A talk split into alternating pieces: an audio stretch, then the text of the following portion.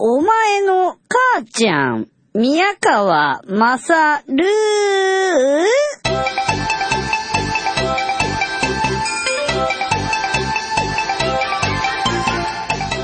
お前の母ちゃん宮川勝です。うーんグラウンドゼロに行ってみました、えー鉄柱があってその鉄柱で、えー十字架が作られてた。でっかい十字架が。あとはもうただただひたすら金網で覆われた大きな工事中の場所でしかなかったですね。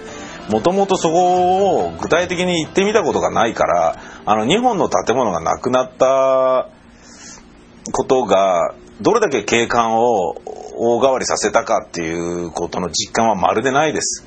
僕は。分かんなかったですね。ここなのかって思っただけだったなうんいろんな人がやっぱいろんな面持ちで見てるんですけどね。うん。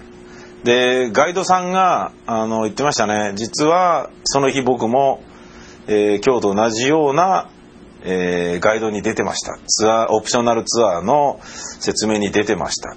エンパイアステートビル入る前のことでした。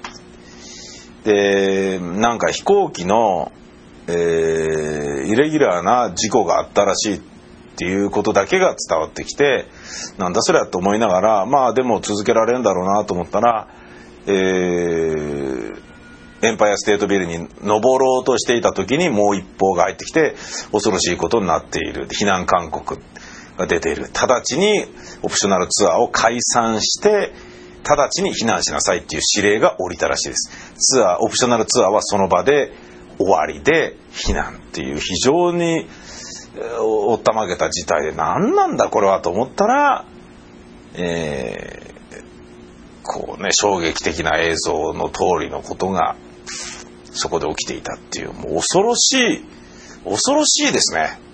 行ってみたけどねやっぱねなんかしょんべんちびりそうになりますよ。ここでそんなことがあったのっていう。うんでっかい穴があってなんか隕石がどどでかいのが落ちてきたようなそんな感じでしたねうんまあそういった、えヒーローズ・オブ・セプテンバー112001のですね、えーまあ名前はね、ガーッと書いてあるんだけれども、あのーなんだろうな、美化してるとかっていうことが、もちろんそれ嬉しいというふうに思うと思うんですよ。あのー遺族の方々は。うん。だけど、日本の場合はね、それやるとなんかわざとらしいとかあざといとか、なんだろうな、あざといと思うレベルが日本は非常に厳しいっていうことなのかな。笑いに関してもそうだよね。あざといって思うレベルが非常にこう、高いじゃないですか。あの、寛容だもんね、アメリカは。多少のお約束でもゲラゲラ笑うし、えーね、美化してるそのヒーローズっていう単語を使ってること自体が、またそういうこと言っちゃってとかね、あの、ブッシュのなんかこう、ね、あの、なんこう、なんかそ演出だろうとかっていうように思われるじゃないですか。日本だったら必ずね。そういうのないですもんね。うん、まあそれは別にいいんですけど、マイケル・ムーアは殴り込んでるんですかね。共和党大会の今ね。わかんないな、全然な。うん。その、ブッシュで思い出したんですけど、マイケル・ムーアが歌詞911でね、えー映画見た人はブッシュを賛成派だった人の9割方がブッシュ政権は賛同しないっていう風に気持ちが切り替わったっていうそういう映画なんですけど見ればね確かにねすごいんですよ。見た人もいると思いますけどね。強烈だよね。あの9.11で突っ込んだ時にブッシュが何をしてたかっていう映像を流すんですよ。幼稚園でなんか慰問かなんかに行ってたんですよね。耳打ちされるんですよ。アメリカが攻撃されています。とかね。うん。あみたいな感じでね。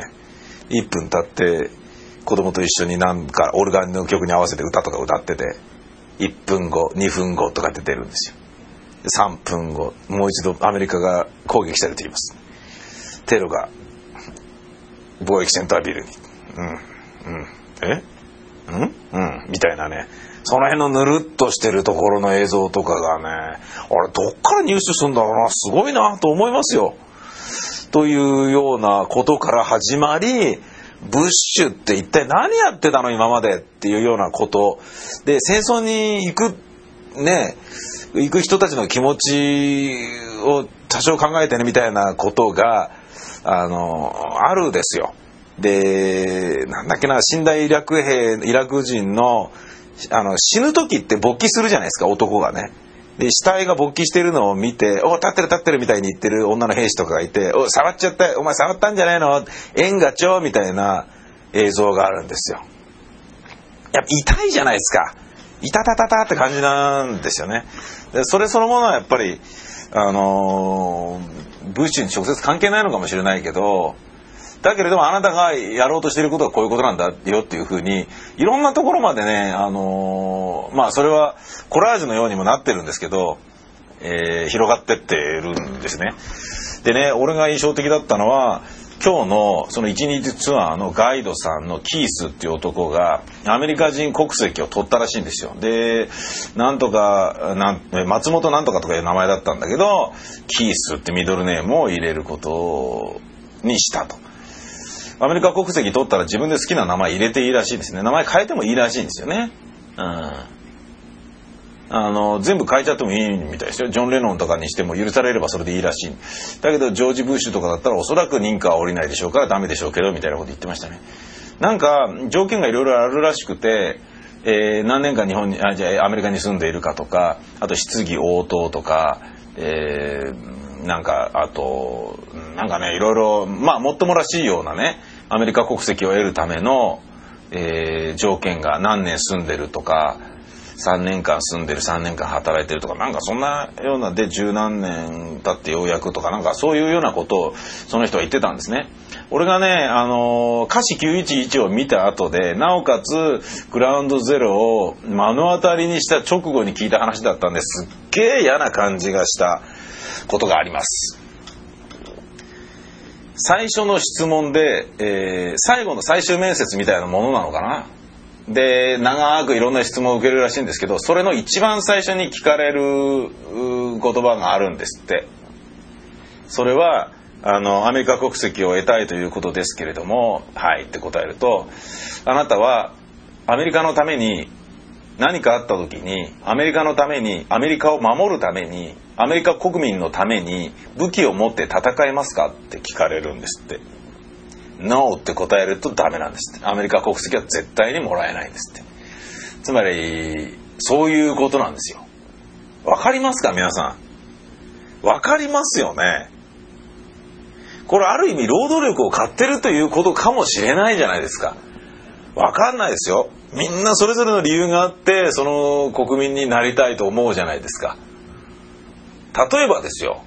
日本に帰化するサッカー選手のことを考えてみましょうよ。ブラジルでは活躍できない。だけど、日本では活躍できる。日本で活躍できればお金がもらえる。家族を養える。だから帰化したいというふうに思って帰化した選手がいたとしますよね。だけどやっぱり日本のために働いてねっていうふうにはちょっとやっぱ言いづらいことがあるじゃないですか。日本はそんなことしてないと思うんですよ。当たり前だけど。平和主義ですからね。日本はね。あのなんか有事の時は日本人として日本国民のために日本人日本を守るために武器を持って戦いますかとか言って ラモス・ルイとかに聞いてるとは思えないんですよね。戦うってサッカーのことでしょ？戦ってあげるよ？そんなそんなコントみたいなやり取りはなされてないはずじゃないですか。ねえ。うん。でもそういう感じなんですって。うん。だからそうなんだ。じゃあ今ガイドしてくれてる君はアメリカ人のために戦うよっていうふうに言ったんだと思って。それはそれでなんか寂しい気もするんですよ。戦うなよみたいな気もするし。